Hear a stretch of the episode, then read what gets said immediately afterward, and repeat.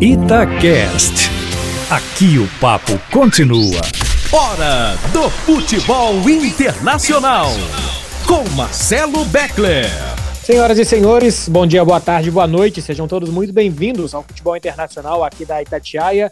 Eu tô com Léo Figueiredo e Eduardo Panzi. A gente está começando o programa de hoje que vai falar Campeonato Mundial de Clubes. Os europeus não ligam. É problema deles ou é problema de todo mundo?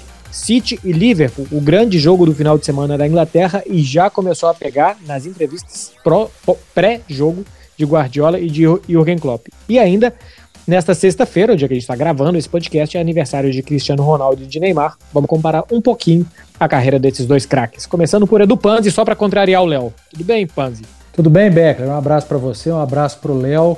Bora falar de futebol internacional. Boa. Ô, Léo, como é que tá? Tudo bem por aí? Tudo certo? Como foi a semana? Tu, tudo em paz, tudo em paz. Vocês veem, né, queridos ouvintes, como eu tô aqui na minha e ele já vem me agredir no início do podcast à toa. E olha que, que o Real Madrid nem anda batendo no Barcelona. Na verdade, o Real Madrid não anda batendo em ninguém, né, Beto? Não anda batendo em ninguém. Aliás, quem não vai nem poder bater e nem apanhar é Eden Hazard. Mais uma lesão. Hazard fica até ah, seis semanas fora. Tá tudo certo, Beckler. O errado seria ele entrar em campo. O normal é ele estar tá machucado. E essa semana ainda teve uma trollagem com o Hazard, que ele não treinou um dia. E aí a conta do Burger King da Espanha falou: é dia de promoção 2 por 1 um. É por isso que ele não foi treinar. Maldade. Olha só, já que a gente puxou pro Real Madrid, vamos falar do maior artilheiro da história do Real Madrid, Cristiano Ronaldo, completa nesta sexta-feira 36 anos de idade Cristiano Ronaldo completa, faz aniversário no mesmo dia do Neymar. Essas coincidências da vida, ele é sete anos mais velho que o atacante brasileiro. Os números do Cristiano Ronaldo, senhores, 1.043 jogos, 762 gols, ele tem 33 títulos coletivos, cinco vezes o melhor do mundo. Comparando os dois aos 29 anos. O Neymar jogou 523 vezes, o Cristiano 743. O Cristiano tem 220 jogos mais do que o Neymar com a mesma idade. O Neymar 360 gols, o Cristiano 423. O Cristiano tem 63 gols mais do que o Neymar, é, com 29 anos. É uma média de gols menor, mas números absolutos melhor do que o atacante brasileiro. Neymar tem mais títulos, 23 a 17, só que o Cristiano já era três vezes o melhor do mundo, o Neymar não. O Panzi, a gente por muitas vezes disse: o Neymar é o próximo dessa fila do Messi e do Cristiano, o Neymar é quem vem por aí. E nessa fila, por exemplo, o Modric já foi eleito melhor do mundo e o Lewandowski na última temporada. O Neymar ficou para trás, Panzi? O Beckler, eu não diria que ficou para trás, não. É, eu acho que em relação a Ronaldo e Messi, sim, ficou para trás. Eu acho que dificilmente o Neymar vai conseguir o número de, de conquistas individuais que os dois já conseguiram. Mas em relação aos outros, não acho que tenha ficado para trás. O problema do Neymar, problema entre aspas, né? É que ele chega num nível na, na época que Cristiano Ronaldo e Messi seguem em alto nível. E aí é difícil, né? Uma eleição de melhor do mundo que não tenha o Ronaldo, que não tenha o Messi. O Modric ganhou muito em função da Copa do Mundo, da Copa que a Croácia fez. Ele foi mais no embalo da seleção do que propriamente dito na, na, no que ele jogou na Copa do Mundo. Ele fez uma grande Copa, mas, na minha opinião, não foi suficiente para ele ter sido eleito o melhor jogador do mundo da temporada, mas a gente sabe que uma Copa do Mundo acrescenta muito. O Lewandowski, acho que foi muito merecido, em função do que ele, Lewandowski, é, Lewandowski fez e do Bayern de Munique, e em relação a que Ronaldo e Messi deixaram de fazer na temporada. E agora o Neymar tem que correr atrás, mas é, ele, eu repito, eu acho que ele fica para trás em relação a Messi e Ronaldo. Dificilmente vai alcançar o que esses dois já conquistaram individualmente, mas em relação aos outros, não. Acho que ainda tem muito pela frente para o Neymar tentar e pro, por conquistar. É uma péssima época, né, Léo? Para ser Neymar, para ser Mbappé, para ser Xavi, Iniesta, Lampard, Gerrard e tantos outros que praticamente isso como o Panzi disse, não teve a chance de ser melhor do mundo porque dois dominaram uma década. Dessa comparação aí de 36 do Cristiano para 29 do Neymar, faço pergunta parecida, Léo. O Neymar ficou para trás? Ele é menos do que se esperava? Mais do que se esperava? O que, que você acha?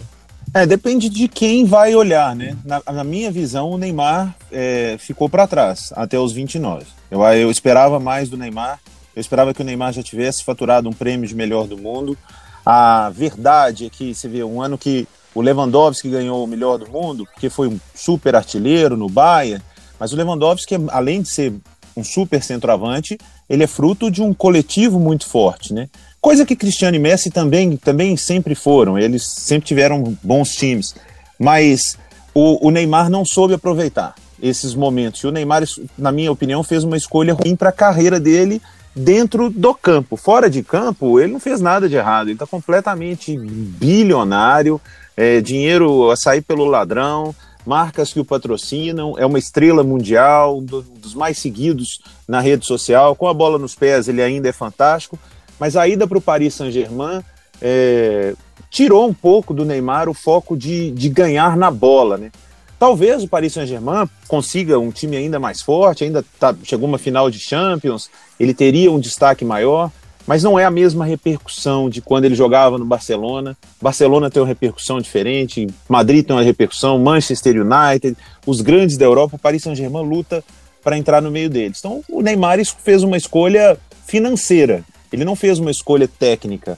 O Cristiano Ronaldo quem sou eu para falar se ele não escolheu o lado financeiro em determinado momento? Eu acho que até essa saída do Real Madrid para ir para Juventus não foi nem tanto financeiro, porque ele não precisava de dinheiro. Ele estava vendo que o barco ia afundar, que a geração dele estava acabando ali. Mas Cristiano e Messi quase sempre, né, o que a gente vê, escolheram a bola e não o dinheiro. E isso deu muitos prêmios a eles, deu muita notoriedade. Em termos de número, nesse recorte que você fez, que é muito interessante, Beckler, de quando o Cristiano tinha 29 anos, a diferença de gols do Neymar para ele não é muito grande, não. Só que a diferença são os gols que o Cristiano fazia. O Cristiano fazia gol em quarta, semi, final de Champions. O Neymar faz gol no Campeonato Francês é. e fazia gol no Santos.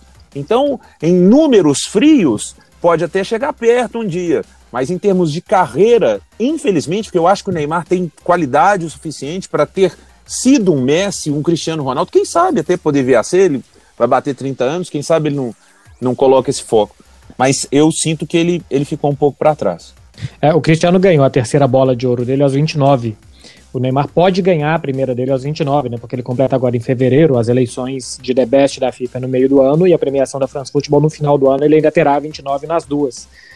É, e o Neymar, você falava sobre os gols, Léo, ele jogou quatro campeonatos paulistas inteiros.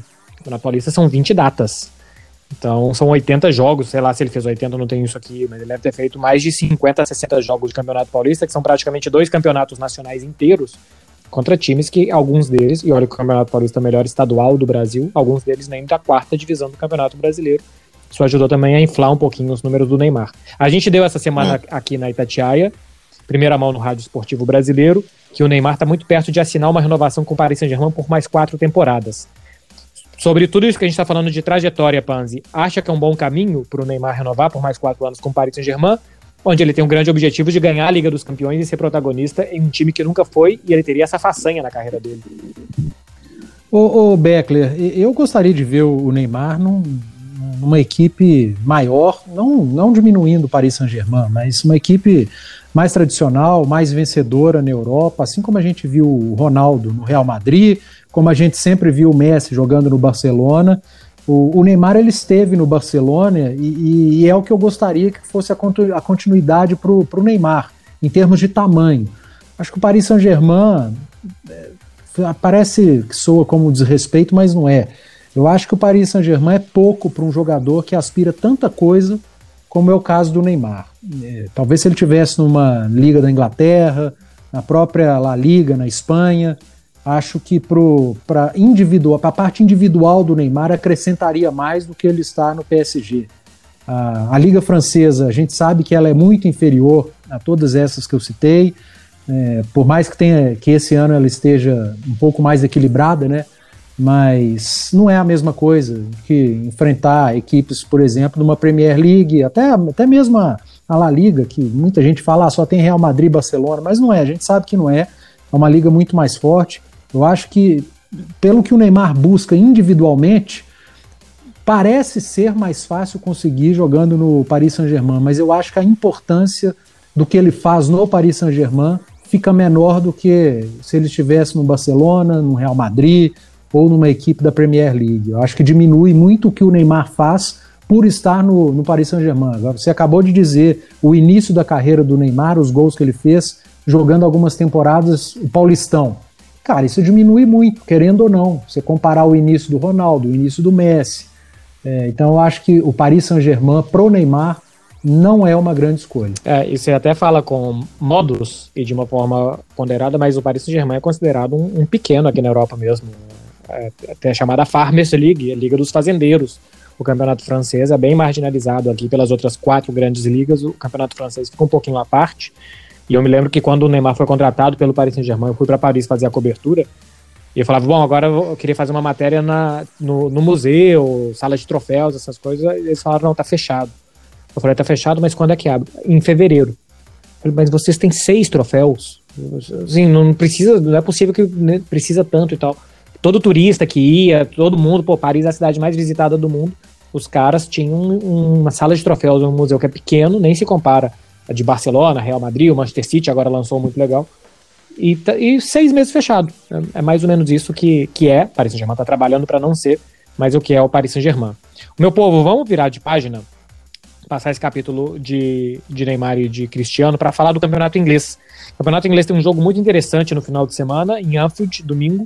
A gente vai ter Liverpool contra Manchester City. O Liverpool ganhou o último campeonato, o Manchester City tinha ganhado os dois anteriores, e eles estão duelando mais uma vez. O Liverpool está ficando para trás, tem sete pontos menos e tem um jogo a mais do que o Manchester City. E o momento dos dois também é bem diferente. Em 2021, o Manchester City jogou 10 vezes, ganhou as 10. O Liverpool jogou 8, ganhou 3 perdeu 4, empatou uma.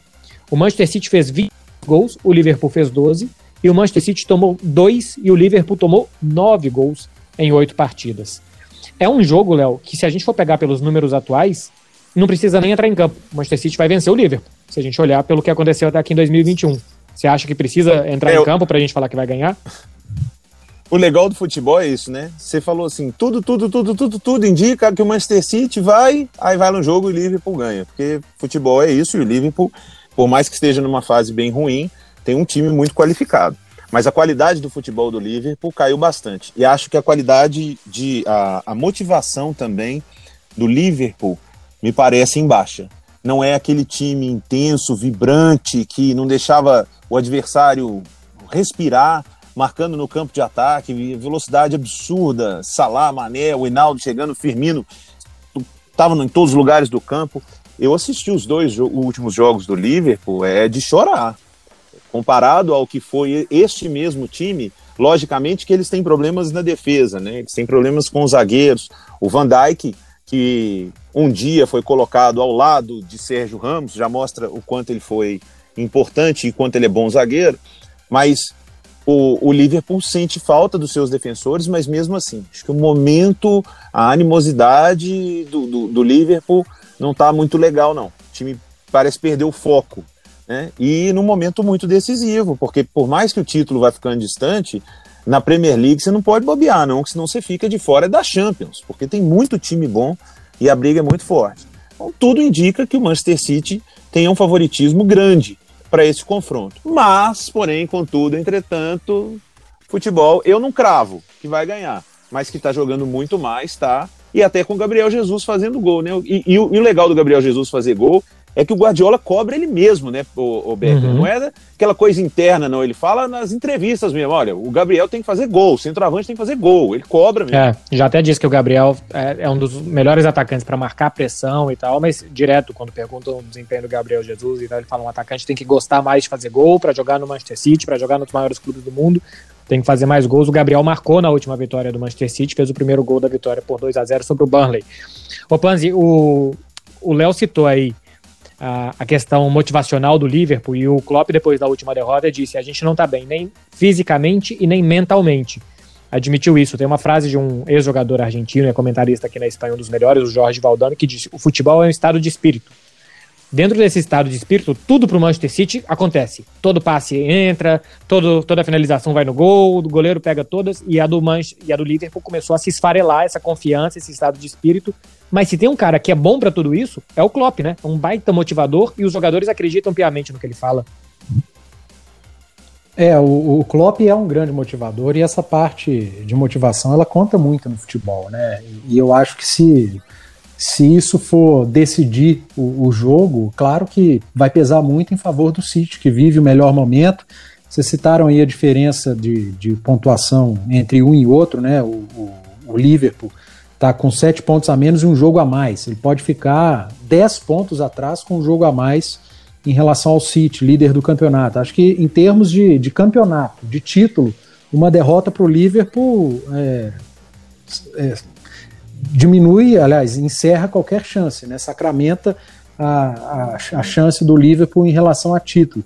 E, e eu tô olhando a tabela, Beckler, Léo, a defesa do, do Liverpool é o que mais preocupa, né? Porque você olha o ataque, tem feito seus gols, tá entre os melhores ataques da, da competição, mas sofreu quase o dobro de gols em relação ao que o City já sofreu na, na, Premier League. E a gente tem acompanhado isso aqui no Brasil também, né? Equipes que sofrem muitos gols estão sendo estão tendo muitas dificuldades. Geralmente quem bate campeão nos pontos corridos tem uma defesa muito segura, o que não é o caso do Liverpool. E o City tem um problema para esse jogo que é a ausência do De uhum. Bruyne, uhum. né? Que é um dos jogadores mais importantes do, do Guardiola, jogador de confiança. E eu tô curioso para ver esse City sem o De Bruyne, não só para esse jogo, pra, mas para alguns outros jogos.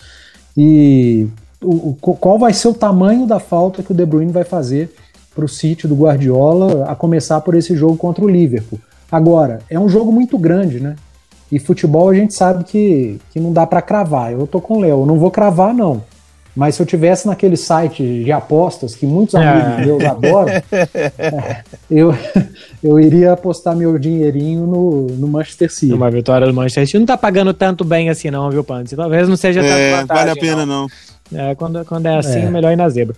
É, tem duas coisas interessantes aí que vocês falaram. O Pantz falou aí da, da defesa do, do Liverpool e que foi esfarelada, né? Perdeu o Matip, o Van Dijk e o Joe Gomes por praticamente toda a temporada. Acabou de contratar dois zagueiros, o Davis, que estava na segunda divisão da Inglaterra, e o Kabak, que jogava no Schalke 04 da Alemanha, tem 20 anos. Pode ser que os dois já comecem jogando contra o Manchester City. São dois jogadores que nunca pisaram em campo numa primeira divisão da Inglaterra. Já vão pegar de cara o Manchester City. Então, a gente não sabe se o Fabinho, por exemplo, é. que estava jogando de zagueiro, vai jogar como meio campo, vai jogar como zagueiro nessa partida. Porque o Fabinho chegou a jogar com o Henderson de zagueiro. Chegou os dois volantes a jogarem de zagueiro, ou seja, o problema da zaga esfarelou até o meio campo do Liverpool em algum momento dessa temporada. Isso se. E o Fabinho era até dúvida. Era dúvida, né? não jogou a última partida. O Alisson também teve fora. O Alisson vai voltar. O Mané pode ser que volte também. Mas para você ter ideia, Panzi, o problema não, o problema virou dos zagueiros, dos volantes, até os volantes agora estão tendo problema para entrar em campo. Nessa temporada maluca também gerada por conta da pandemia, né? Que os jogadores não têm muito tempo de recuperação entre um jogo e outro e estão sofrendo muitas lesões. E sobre a defesa do City que está funcionando, teve uma resposta do Guardiola na coletiva de, de, dessa semana que foi muito interessante sobre esse aproveitamento defensivo. Ele falou: estamos correndo menos, por isso a gente está tomando menos gol. E é engraçado que, normalmente, assim, quando o time começa a funcionar, o técnico fala: a gente está jogando com mais raça, a gente está correndo mais, a gente está deixando tudo dentro de campo. O Guardiola foi pelo lado contrário: a gente está correndo menos.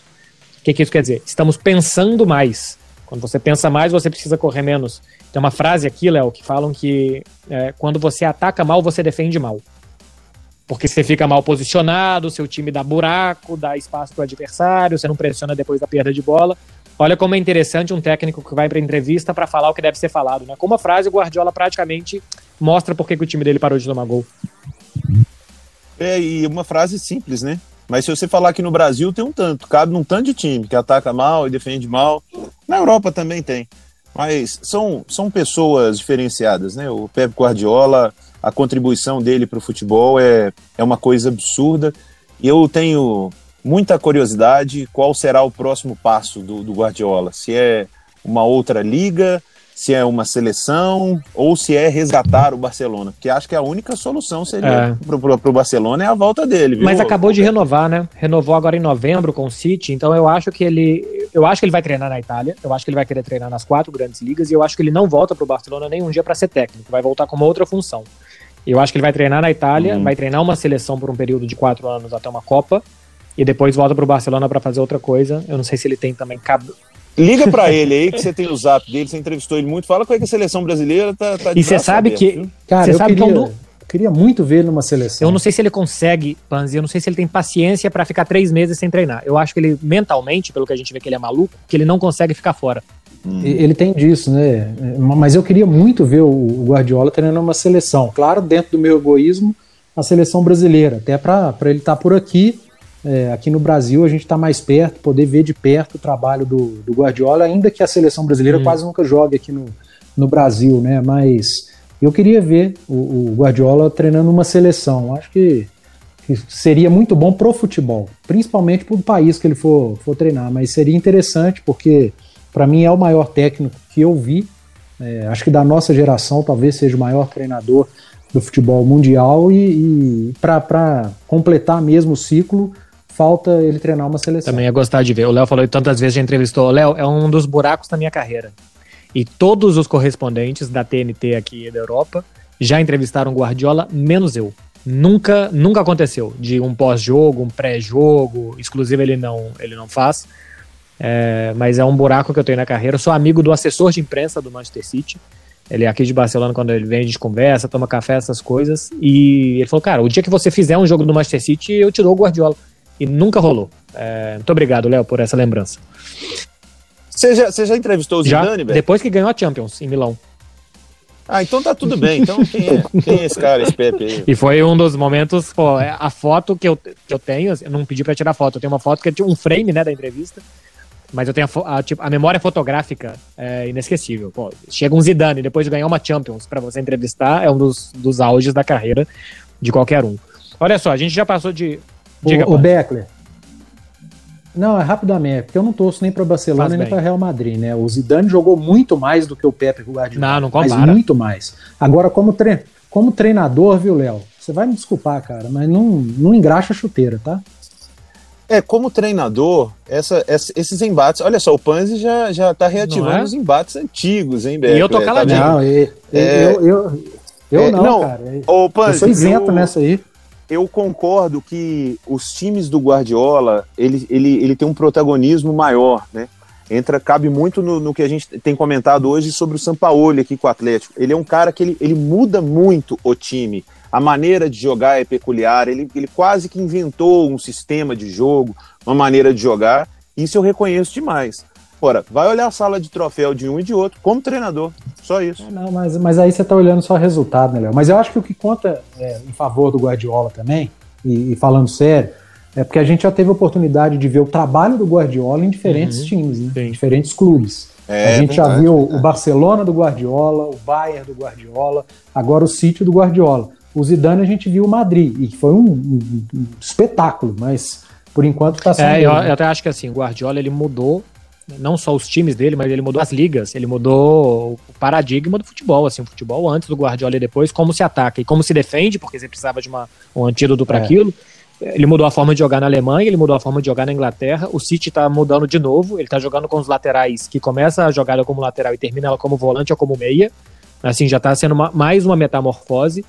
E o Zidane, eu acho que ele teve um ponto muito positivo. Ninguém ganha três Champions impunemente que é conseguir administrar caras como Cristiano Ronaldo, Sérgio Ramos, Luca Modric, Tony Kroos. Cara, isso eh, Benzema não é nada nada fácil administrar esses caras por tanto tempo como o Zidane fez. É um mérito diferente. Mas futebolisticamente eu acho que não existe comparação da capacidade que um já mostrou e o outro ainda não. Mas a capacidade do Zidane de administrar Ai, um grupo, eu não eu acho que nem o Guardiola teria, viu, Léo?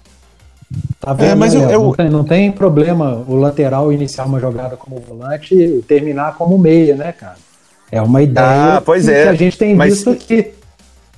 É, mas o problema é quando o lateral começa como meia, fica como meia, vai para a zaga, entra na área. E o problema é quando o lateral, e a minha implicação é essa, a minha implicação agora está maior, porque o Beckler já alfinetou aqui, porque já trouxe pro Atlético aqui, viu, Beckler? Sem nem, é, sem nem o saber Arana joga eu tava muito... fazendo isso. É. o, o Guilherme Arana joga mais por dentro. Quando o Atlético tem o Keno, é, é, até mais compreensível. Eles dois não ocupam o mesmo espaço. E o Keno é dono ali da ponta esquerda. Mas sem o Keno, no último jogo, então, ficava o Vargas, o Arana, o Sampaoli, todo o time até todo mundo no meio. E a ponta esquerda lá não tinha ninguém. Eu gosto de lateral jogando é, lateral. É porque eu gosto, e acho que... eu gosto de novidade, cara. Eu fico vendo esses negócios aqui no Brasil, eu fico doido, eu acho maravilhoso. Mas eu entendo, eu entendo os mais tradicionais. Ih, chamou de vovô Léo, hein? Vovô Léo. É, tá me chamando de velho aqui, cara. Não, não. Os mais tradicionalistas, não, não tem nada contra. É. Ô, ô Becker, ah. nós vamos fazer o seguinte: nós vamos pegar esse podcast e vamos entregar para um é, senhor aqui na rádio. Seu bem tradicional, né? É tradicionalista como eu. Não, mas, a, mas aí, aí o que ele falar, eu concordo. Não, mas aqui, brincadeiras à parte, eu também, eu não sou contra é, mexidas, estilos diferentes. É, é só porque eu não gosto quando a coisa não está dando certo, não Isso, tentar algo exatamente. diferente. Esse é o ponto. É não tenho, não tenho na- nenhum problema do Arana jogar por dentro. Enquanto estiver dando certo, amigão, ótimo. No dia que ele não tá pegando na bola direito ou que isso não tá funcionando, põe ele na lateral, põe outro no meio, ou põe o Arana lá na direita. Aí casa até com que você. Você não gosta de novidade, Panzi? Eu No adoro. caso do Atlético, tá precisando de Ah, novidade. vou citar. É, o, o Guardiola, inclusive, já disse uma vez que a única intenção dele é ganhar. E de qualquer técnico. Não quer jogar bonito, não sei o quê. É porque ele acredita que esta forma com que ele faz é a mais fácil que tem de ganhar. É a que deixa ele mais perto da vitória com que ele acredita. É, ele, não, ele não tá indo para um desfile de moda lançar um conceito de futebol. Porque no desfile de moda a gente vê lá uma pessoa com uma gravata no joelho. Fala, isso aqui é conceito. E daqui a cinco anos tá todo mundo usando gravata no joelho. A intenção dele nunca é essa. É, é simplesmente fazer com que o time dele ganhe do outro. E ele acha que essa é a melhor forma de se ganhar. É, por exemplo, eu, eu assisti a final da Libertadores na semana passada e foi pior do que eu tinha imaginado, porque assim, não teve jogo, eles não jogaram futebol. Lembrei, lembrei de você. Foi, foi, foi pior do É, que eu também. qualquer coisa que eu imaginei.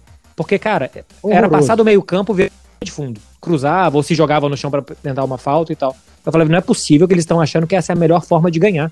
Essa é a pior forma de ganhar. Porque você vai jogar uma moeda pra cima. Ou ela vai cair do lado preto e branco, ou do lado verde e branco. Enfim, caiu do lado verde e branco. 100 minutos do, de É. jogo, o cruzamento deu certo. É, falei aqui disso intencionalmente, porque tem Mundial de Clubes já rolando, Bayern de Munique tá a caminho do Catar, o Palmeiras já tá lá, vai jogar contra o Tigres. Os europeus não estão absolutamente nem aí. O Bayern de Munique um pouco mais, porque dá grana, porque jogar no Catar ajuda com patrocínio e porque o selinho da FIFA faz alguma diferença. Mas só por isso, viu, gente? De resto, eles seguem ignorando solenemente o Mundial. Ah, Eles não estão nem aí ou eles nunca estiveram nem aí, Bé? Nunca estiveram. O, o fato de ser um torneio FIFA aumentou, mas simplesmente porque te dá uma grife um pouco maior. Mas daí é você isso salvar a sua temporada, isso te ajudar a, a fazer o seu torcedor ir pra rua quando podia comemorar e tal, isso esquece. É, eles, eles levam muito mais a parte de divulgação da marca né, do Exatamente. clube nesses países do que mesmo propriamente dito o título, o troféu, como é aqui na, na América do Sul. Exatamente. E, e os torneios de pré-temporada têm exatamente o mesmo valor. Porque eles vendem um, o Real Madrid, o Barcelona, por exemplo, vendem uma excursão de pré-temporada por 15 milhões de euros. E você vai pro, pro mercado onde você quer. Se aquele ano sua estratégia é Estados Unidos, você vai para lá. Se a sua estratégia é China, você vai para lá. Se a sua estratégia é Japão ou Catar, você vai para lá. Então, os torneios de pré-temporada aqui são analisados com mais calma, frieza e contra quem vamos jogar, quais dias e onde vamos estar, do que o Mundial de Clubes. E olha, digo para vocês que nesse momento em que a gente está gravando o podcast, o Bayern de Munique está em campo pelo campeonato alemão, está jogando contra o Hertha Berlim. Vai fazer esse jogo e viaja para o Catar. O Bayern de Munique está com todos os seus titulares em campo. Todos os titulares. Peguei aqui escalação: Neuer, Schul, Pavar, Kimmich, Gnabry, Lewandowski, Sané, Miller, o melhor do time que é o Alaba. né, Já, já tá o falando isso no, no ponto futuro, né, Léo? Coman. Os caras estão com o time titularzaço. O Palmeiras já tá no Catar. O Palmeiras já tava pensando no Catar e poupar, se pudesse já poupava o time na final da Libertadores. Realmente, é, são conceitos diferentes. Mas no Brasil, e eu não vejo isso com, com demérito assim, não. No Brasil se valoriza muito esse campeonato mundial, a- as torcidas valorizam muito, os clubes bras- brasileiros valorizam muito. Então tem que ir com tudo. E se na Europa não valoriza, e que bom então, porque aí aumenta um pouquinho, talvez, a nossa chance de ganhar de novo. Porque já faz um bom tempo que a gente não ganha, e a seguir do barquinho que tem aí, a chance da gente ganhar alguma vez de novo. Até porque, é né, difícil. Panzi, a partir do ano que vem a gente deve ter a mudança do formato, com ainda mais europeus disputando. Então, como a diferença técnica é bastante grande, talvez essa seja a última chance de um sul-americano, ou do Tigres, o mexicano no caso, vencer a competição. É, eu acho que a intenção da FIFA colocar mais europeu é justamente fazer com que o europeu passe a dar importância, né? Porque ele vai estar enfrentando É mais equipes é, do, do mesmo tamanho, da mesma envergadura, aí talvez assim ele passe a dar importância. Eu sou totalmente contra, eu acho que o formato atual é, já tá bom, não precisaria mudar, mas é cultura, né? É, não é porque o europeu não curte, não leva a sério, que o sul-americano também precisa pensar assim. Não, é cultura e acho que a, a- nossa turma daqui, os sul-americanos, argentinos, uruguaios, brasileiros, tem que continuar levando a sério, jogar a vida no Mundial mesmo, trabalhar para chegar no Mundial e tentar fazer o que hoje parece ser impossível, né? Que é vencer o, o campeão europeu. Hum. No caso agora o Palmeiras tentar vencer o Bayern. Está jogando o campeonato alemão igual o Léo disse, começou a rodada com sete pontos à frente do segundo e está lá com força máxima, dando a devida importância à Bundesliga. E depois vai viajar para jogar o, o, Mundial da FIFA é, com o que tem de melhor. Não vou dizer que é força máxima, não, mas o que tiver de melhor fisicamente, tecnicamente, e, e ainda assim vai ser amplamente favorito contra Tigres ou Palmeiras. É isso que eu ia falar. Não, não, nem podemos, até pelo histórico né, recente, colocar já o Palmeiras sim, nessa sim. decisão com o Bayern, porque o Tigres fez um jogo bem modorrento contra o São, um jogo bem devagar, até de certa forma desinteressado, correu um certo risco desnecessário, mas tem um bom time. Palmeiras não vai passar com facilidade, não. A gente deve ter um bom jogo na semifinal. Agora, no outro aí, com todo respeito ao Al Ali contra o Bayern de Munique, vai ser daqueles jogos de 90% de posse de bola do Bayern, uns 2 a 0 no primeiro tempo, é, tocar a bola imagino, A gente vai falar na semana que vem com mais atenção, já projetando a final, porque a gente já vai ter os jogos das semifinais. Então a gente fala um pouco mais se for o Palmeiras ou se for o Tigres. O Tigres é o time do Rafael Carioca, para a torcida do Galo se lembrar. Isso. E o Gnac, atacante francês, que já é o maior jogador da história do Tigres e era um jogador mais ou menos aqui da Europa. É o Giroud é piorado. É, esteticamente, eu não sei o que, que vocês acham. Tecnicamente, é pior do que o Giroud. Giroud é titular da seleção. O, o, esteticamente eu não posso falar. Eu nunca fiquei prestando atenção assim, não. Mas são dois, os dois são grandes centroavantes, assim, grandes, né? Fortes. Bem penteados. Eu acho que para futebol. A bola chora na canela de vez em quando. Eu acho que para futebol é, das Américas aqui, eu acho que é um jogador que, que ainda tem seu espaço. Não, é. é e, e, assim, e se, se deu muito bem, né? Se, teve uma é, comunhão com o clube, com a torcida e tal, que foi muito boa e, e, é o maior ídolo da história do Tigres. Agora, esteticamente, o Giroud leva. O Giroud ganha de todo mundo. Não tem jeito. É, aí, aí nós deixamos esses comentários para você, que mora em Barcelona, entende mais de moda é. e tal. Ô, meu povo, acabou, hein? 32 minutos de programa. Semana que vem a gente vai falar mais do Mundial, porque a gente vai estar realmente à véspera da decisão e do que mais surgir por aqui. Léo Panzi, um prazer, meus senhores. Bom final de semana para vocês. Valeu, um abraço, gente. Valeu, Beckler. Para encerrar, me diz só uma coisa aqui. Lá vem. O Marcelo vai continuar ou não? Porque no, ao momento que grava esse podcast, estou aqui com a camisa do Marcelo e já começa a me entristecer com a possibilidade dele não ficar. É, existe, existe, a possibilidade, Léo, mas por conta da pandemia e da dificuldade que ele vai ter de arrumar contrato em outro clube, eu acho que é possível que ele fique. Enfim, Marcelo, Modric, Sérgio Ramos Real Madrid também tem seus problemas para resolver. Obrigado. Você é um cara que sempre joga pra cima. Valeu, gente. Um abraço. Bom final de semana. Esse foi o podcast de futebol internacional da Rádio Itatiaia. A gente volta na semana que vem, gente. Obrigado, até a próxima. Tchau. Você ouviu Futebol Internacional com Marcelo Beckler.